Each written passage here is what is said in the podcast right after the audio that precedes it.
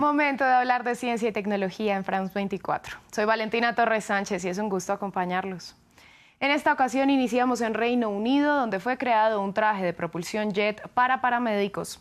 Se trata de un desarrollo de la compañía Gravity Industries y permite el acceso a zonas donde el acceso humano común es imposible.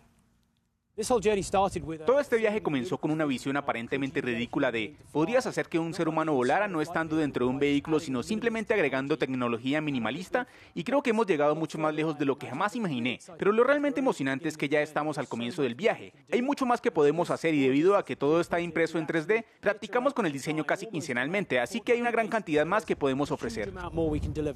El traje viene desarrollándose desde 2017 y en su última versión impresa en 3D cuenta con dos mini motores jet en cada brazo y tres en la mochila trasera que pueden alcanzar una velocidad de 136 kilómetros por hora a más de 3.650 metros.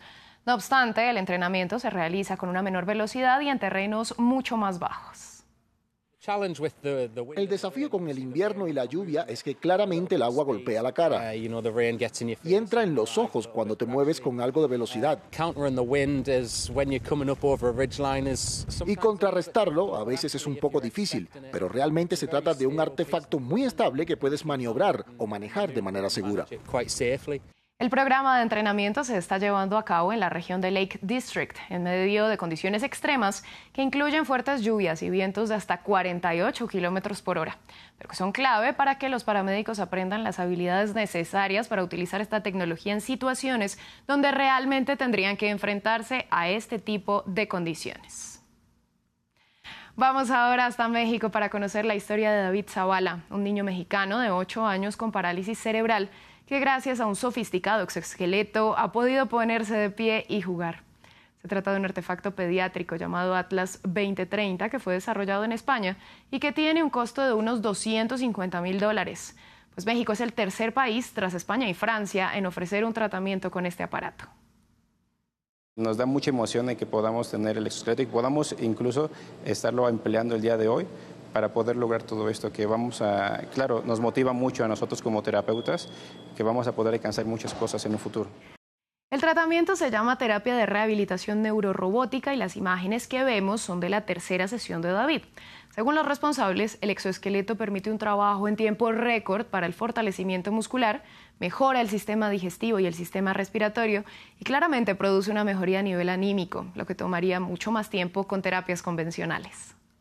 Estamos viendo los resultados con los niños eh, y que queremos seguir trabajando y potencializando y que más niños de la ciudad y del país tengan acceso a este tipo de rehabilitación, porque todo el tiempo estamos recibiendo a niños ¿no? que eh, necesitan la rehabilitación neurorobótica y que les cambian radicalmente la vida. Finalizamos en Londres para conocer la exposición inmersiva Frameless, una exhibición que cuenta con cuatro salas donde las obras maestras de artistas como Cézanne, Kandinsky, Monet, Dalí, Van Gogh o El Bosco buscan sumergir al espectador en una nueva experiencia. No somos la primera experiencia de arte de proyección, pero lo que hicimos fue crear una propia versión. En lugar de explorar un artista y toda su vida de trabajo, exploramos un movimiento de arte. Esto nos permite elegir pinturas que podemos representar muy bien en este formato, en un formato de proyección, en este tipo de entorno grande. La primera sala se llama Beyond Reality, en español, más allá de la realidad.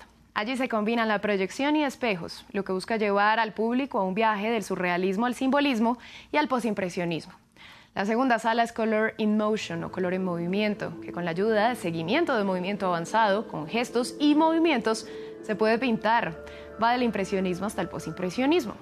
La tercera es The World Around Us o El Mundo que nos rodea. Es la sala más grande y busca justamente conectar con la naturaleza, pero también con grandes urbes. Y la cuarta, The Art of Abstraction o El Arte de lo Abstracto, quiere hipnotizar a los asistentes gracias a un laberinto donde el arte quiere flotar en el espacio al tiempo que se mueve a través de superficies translúcidas.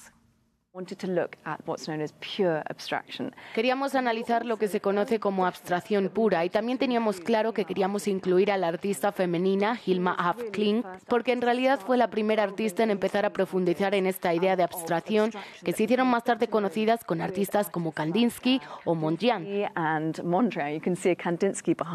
Puedes ver un Kandinsky detrás de mí, entonces necesitaríamos pensar cuál es la historia del arte que queremos contar. Y una vez hubiéramos resuelto esto, podríamos poner las imágenes. Así llegamos al final de este espacio. A ustedes les agradecemos su sintonía y los invitamos a ampliar todo nuestro contenido en la web france24.com.